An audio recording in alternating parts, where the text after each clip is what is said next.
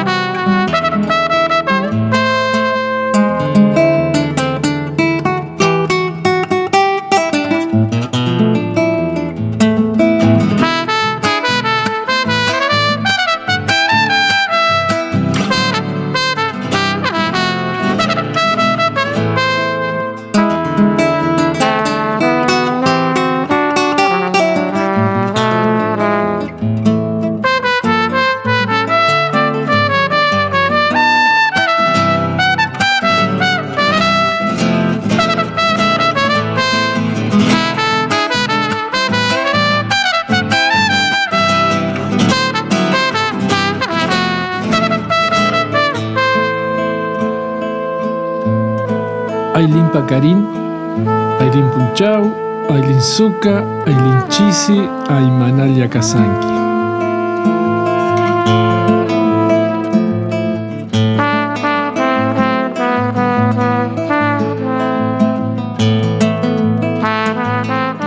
He preguntado si existía algún registro sobre la influencia de los linges en el noroeste argentino, pero solamente después de 1970 se halla alguna historia nefasta sobre el gobernador Bussi y los vagabundos que tiró en el desierto de Catamarca. De ahí para atrás, podemos suponer que algunas ideas viajaban en tren, de modo que, sin dudas y respecto al panorama histográfico revisado inicialmente, podemos asegurar en parte gracias al Colla, que existió un considerable movimiento libertario en Salta, cuyas pistas aún deben ser recorridas para poder ser mesuradas. Este objetivo enarbolado por el movimiento anarquista salteño tuvo sus momentos de auge. Sin embargo, sabemos que dejó constituida una cultura libertaria en varios puntos de la provincia. Sus características propias sobrevinieron en varias experiencias sobre la que hicimos mención al comienzo. Entre ellas se destacan emblemas populares como el Club Atlético Libertad, de origen anarquista, o la famosa samba sobre Juan Riera de Gustavo Cuchi Leguizamón. El sindicato Acrata ha dejado un valioso legado de prácticas y reivindicaciones que al menos en partes fueron asimiladas aún por los formatos sindicales más institucionalizados que sobrevinieron. Más cercano en el tiempo, contamos con los espacios sostenidos por Juan Farfán, compuestos por remanentes de bibliotecas anarquistas heredadas. Estos lugares de encuentro siempre estuvieron abiertos al debate y fueron además una importante transmisión de la cultura naturista. Desde estos lugares, Farfán supo compartir su entrañable mensaje libertario. Periódico El Colla. Mi cama era toda la tierra y mi poncho era el cielo para mirar para arriba. Ahora estoy en una pieza y solamente veo raso. Así que mira cómo me ha cambiado la vida. ¿eh? Lo que es una cosa a la otra, ¿no? Acostumbrado a tender el mono en el suelo, arriba un vagón, techar arriba un techo y andar. ¿Ahora qué? Son los dueños del pueblo. Los poderosos son los que le dan la espalda con los ojos, los que sin parecerse a la luz del alba hace que se avergüence de su camisa mi lámpara. Son la cal que blanquean los sepulcros y la corona de oro en el diente muerto.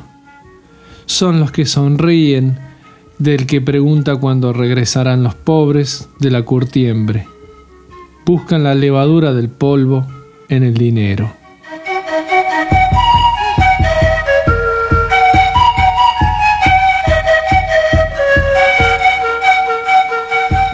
Durante las primeras décadas del siglo XX, los trenes de carga de la Argentina solían llevar en sus vagones decenas, centenares de pasajeros furtivos. En los años de crisis llegaban a ser miles, decenas de miles.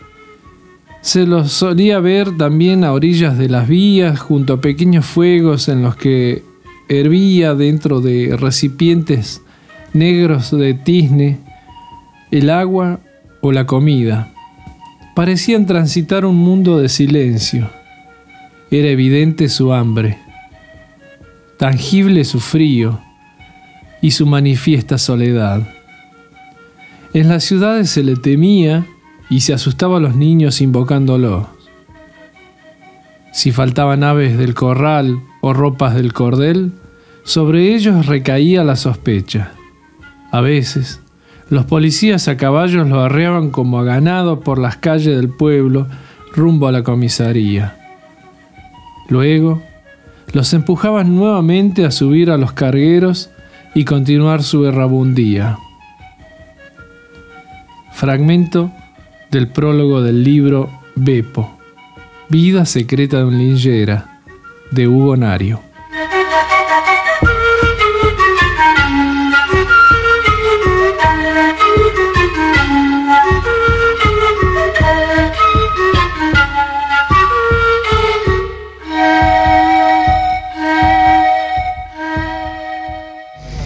Y yo miraba aquel tiene el fuego prendido, aquel el fuego prendido y aquel el fuego prendido.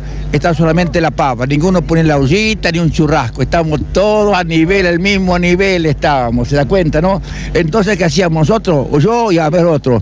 Agar- agarraba y le, le decía al, al- al- a los bolseros, me da un pique.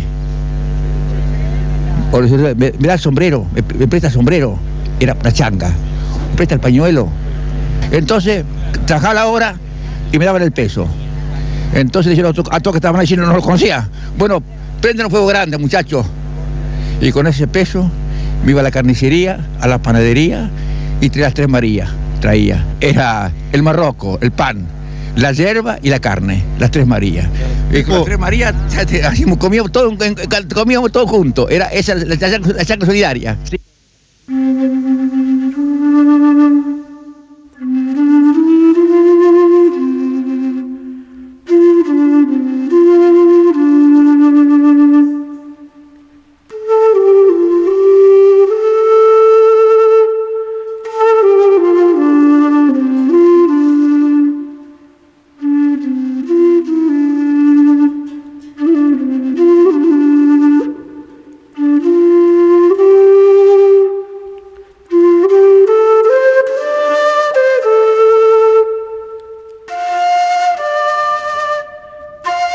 Casi todos habían venido de Europa y como tras de la cosecha se regresaban.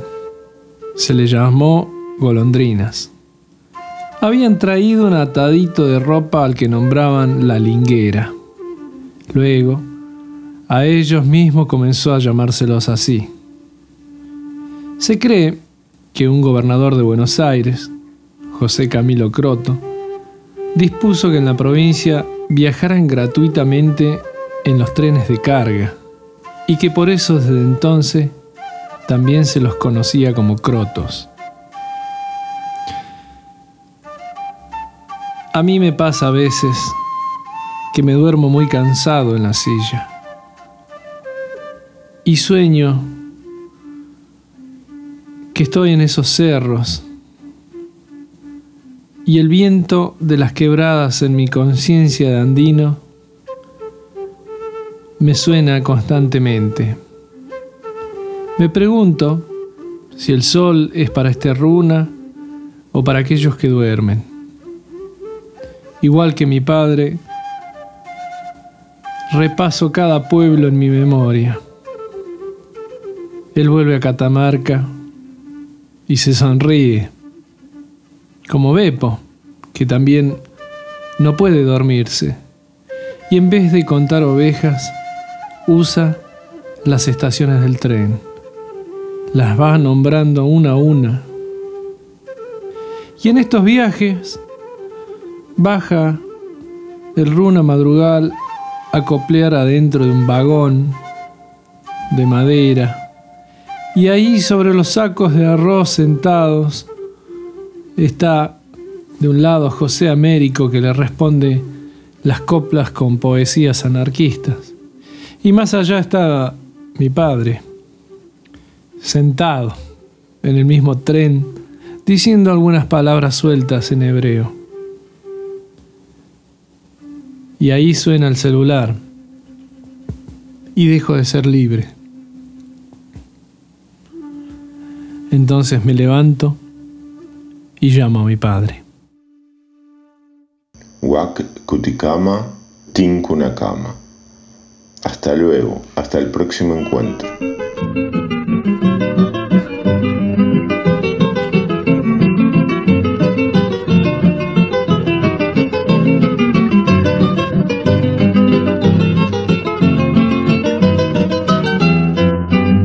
Yo soy un bardo errante de cerros y llanuras. La nieve de los Andes también mi planta yo. Traje entre mis zarzas mis pobres vestiduras.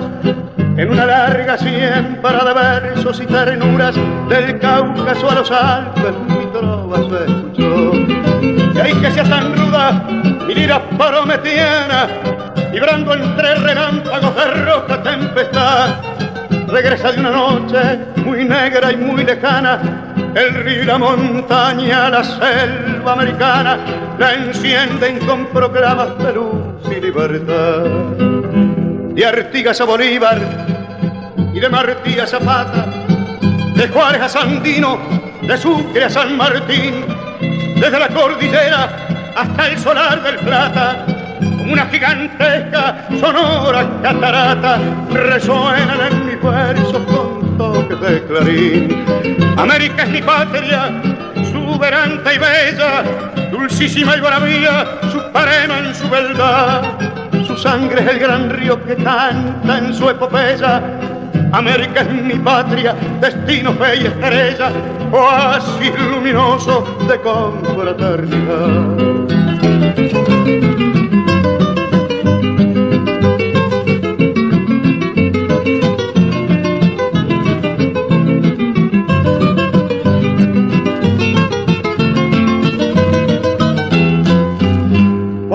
En mi bohemia de líricas andanzas llevé siempre su nombre como una invocación y en mi cantar de fuego el brillo de sus lanzas sin traicionar sus sueños que son mis esperanzas y sin rendirle al oro mi altivo diapasón. Seguiré sembrando mi verbo libertario del pantano a la cumbre, de la montaña al mar para marcar a fuego al apóstol falsario, los que adoptan posturas mintiendo un ideario, vulgares mercaderes del alma popular. No puedo detenerme, andar es mi destino, yo marcho con la historia que nunca vuelve atrás. Cuando se apague un día su acorde diamantino, caeré con mi guitarra, tal vez en un camino, ya mudo para siempre, sin claudicar jamás.